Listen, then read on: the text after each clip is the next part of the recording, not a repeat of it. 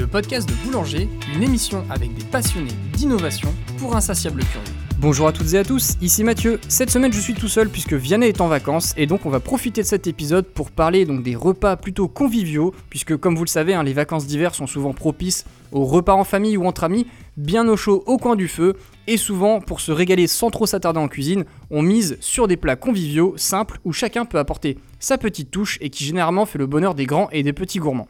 Bref, je ne vous en dis pas plus, vous avez compris, on va parler donc de fondue, de pizza, de hot dog ou encore de dessert, soit tous les repas généralement pas trop équilibrés mais qui font toujours plaisir à manger. On attaque tout d'abord par la fondue, et comme vous le savez, hein, la fondue la plus connue c'est celle au fromage, avec bien entendu la fameuse fondue savoyarde qui se compose donc d'un mélange de fromage avec du Beaufort, de l'atome, du comté, de l'emmental.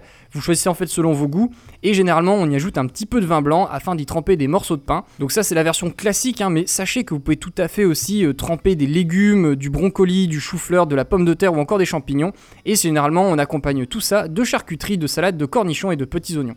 L'astuce justement pour réussir votre fondu et lui donner encore plus de goût, eh bien c'est de frotter les parois de votre appareil à fondu avec une gousse d'ail coupée en deux avant d'y insérer le vin et le fromage. Votre fondu sera alors délicatement parfumé lors de la cuisson. Donc retenez-le et testez-le la fois prochaine, vous allez voir, c'est très sympa. Deuxième fondue un peu moins connue, eh bien c'est la fondue bourguignonne qui est elle à base de viande. Donc là elle est encore plus simple à réaliser puisqu'il faut juste des petits cubes de viande, à l'origine du bœuf, donc du filet, du faux filet, du rhum steak, de la poire, qui sont ensuite plongés dans un caquelon rempli d'huile chaude. Ensuite vous choisissez donc une huile neutre, plutôt de l'huile de pépins de raisin ou de l'huile d'arachide, et voilà le tour est joué. Après la petite astuce hein, pour les fondues bourguignonnes, bah, c'est de varier les viandes pour plus d'originalité. Tentez du poulet, de l'agneau, du veau, du porc, et pourquoi pas même des boulettes, mais privilégiez toujours les morceaux les plus tendres.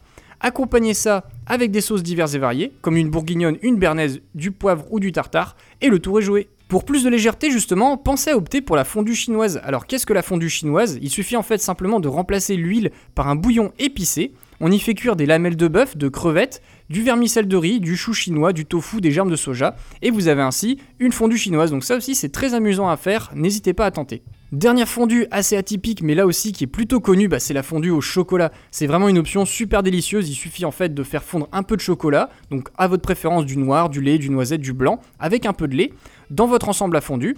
Ensuite, vous y trempez des guimauves, des fruits, des morceaux de brioche, des carrés de riz soufflé, du sablé, du popcorn, bref, tout ce que vous voulez, et vous avez vraiment un dessert super sympa et très original.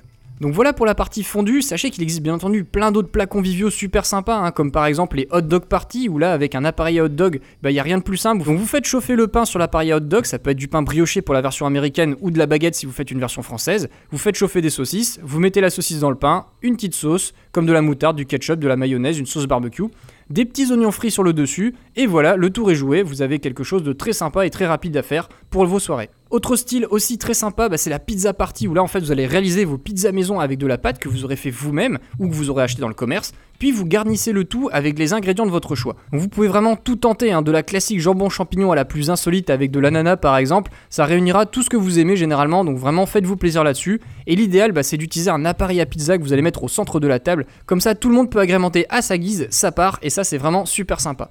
Dans le même style aussi des repas euh, en groupe euh, très amusants, bah, c'est la crêpe partie salée. Donc généralement bah, vous faites ça avec des crêpes salées qui sont composées donc de farine de blé ou de farine de sarrasin.